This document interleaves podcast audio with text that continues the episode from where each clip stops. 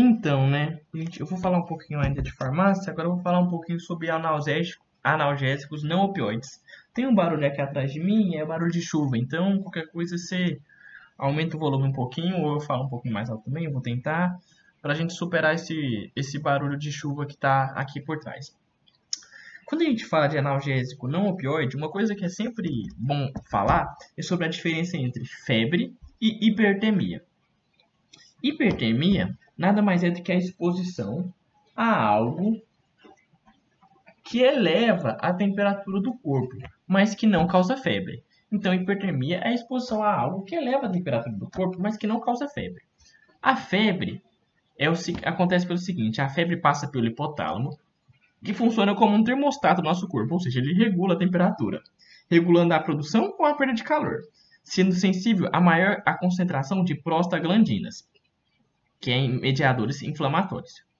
Então, a febre passa pelo hipotálamo, que funciona como nosso termostato, que é o regulação, regulador da nossa produção ou perda de calor. Sendo que esse nosso, nesse, nesse, o nosso hipotálamo ele é sensível à concentração de prostaglandinas, um regulador inflamatório. Tranquilo? Tranquilo, beleza. Então agora já sabe a diferença de febre e de hipertermia. Então vamos falar agora dos medicamentos em si, dos analgésicos não opioides. Vamos começar pelo paracetamol ou aceta, acetaminofeno. Acetaminofeno ou paracetamol. Os dois são a mesma coisa. O nome acetaminofeno é um nome mais, como diria, mais científico, enquanto paracetamol é um nome mais vulgar, a gente pode dizer. O que, tem o paracetamol de ter, a gente tem, tem que estudar o paracetamol ou acetaminofeno? Eles são medicamentos baratos. Ele é o principal medicamento usado para o tratamento de febre e dor moderada, e sua atuação é principalmente no nosso sistema nervoso central. Você pode encontrar paracetamol em gotas, em, por via oral, por comprimido, em diversas fórmulas. O paracetamol, quando ele tá, você tem uma overdose de paracetamol, ele é, ele é a reversão dela se dá pela, pela acetilcisteína, que eu tinha te falado anteriormente, que é um mucolítico. Beleza. O medicamento mais comum que a gente tem paracetamol pode dizer que é o Tilenol, que é uma associação entre, entre paracetamol e codeína. Lembra que a gente falado isso lá nos medicamentos opioides? Paracetamol mais codeína, que é muito usado. Lembrar que uma codeína é um ela atua nos receptores mu e ela também tem a questão dela ser um excelente antitussígeno. Outro exemplo de medicamento é o tem também, a gente tem também, além do Tilenol, o ibuprofeno, o Cimegrip, o Sonridor, que nada mais é do que paracetamol e cafeína.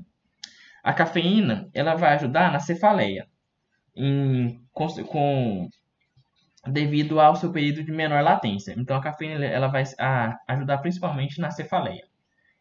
Tem, a, tem também a questão da...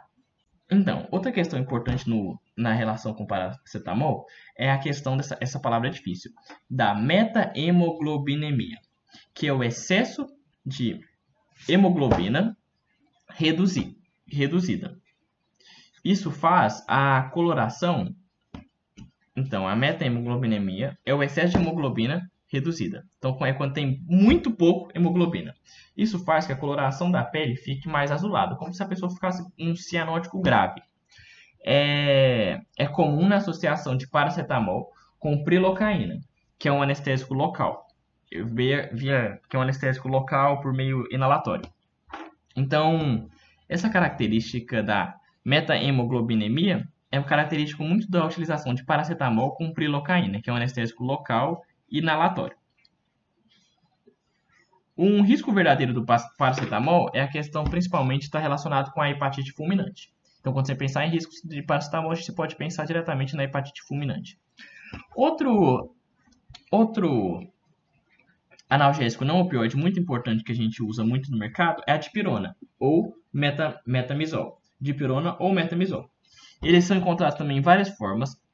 Tem a dipirona monohidratada, tem também a questão principalmente da, da... Uma questão principal quando a gente fala de dipirona é a questão Devo utilizar dipirona monohidratada ou dipirona sódica? Em tese, as duas são a mesma coisa. só que são, são as mesmas substâncias. A questão é a seguinte: só que a Anvisa, em 2012, colocou que o nome monohidratado deveria estar presente em toda a prescrição do produto. Por isso que tem essa questão: devo tomar dipirona monohidratada ou dipirona sódica? Mesma coisa. Uma coisa, questão que é muito importante é que houve um estudo na um, um estudo de Boston que fala que a questão da dipirona ela causa um quadro grave de, de agranulo, a, agranulocitose. Desculpa. Então, um estudo de Boston levou a essa questão que a dipirona tem essa correlação direta com a granulocitose. A granulocitose. E o que, que é essa granulocitose? Essa granulocitose é praticamente sinônimo de granulocitopenia, que nada mais é do que uma diminuição da concentração dos granulócitos. Quais são os granulócitos? Neutrófilo, basófilo, eosinófilo. Então a dipirona acaba diminuindo a concentração dessas células de defesa no nosso corpo, neutrófilo, eosinófilo, basófilos. Enquanto, então, beleza. A questão da dipirona é diretamente relacionada com essa granulocitopenia, que é a diminuição dos glóbulos brancos que têm grânulos. Beleza? Uma observação que você pode também pensar que cai muito em questões de prova é sobre a síndrome de Reine, de Reine. Mas essa síndrome vai estar relacionada com a aspirina e não com a dipirona. Então, síndrome de Rey, você vai pensar diretamente na aspirina e não na dipirona.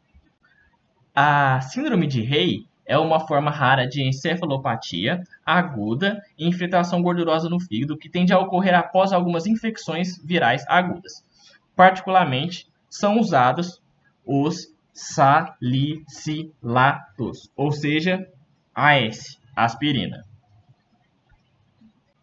Então, é isso. Valeu, falou!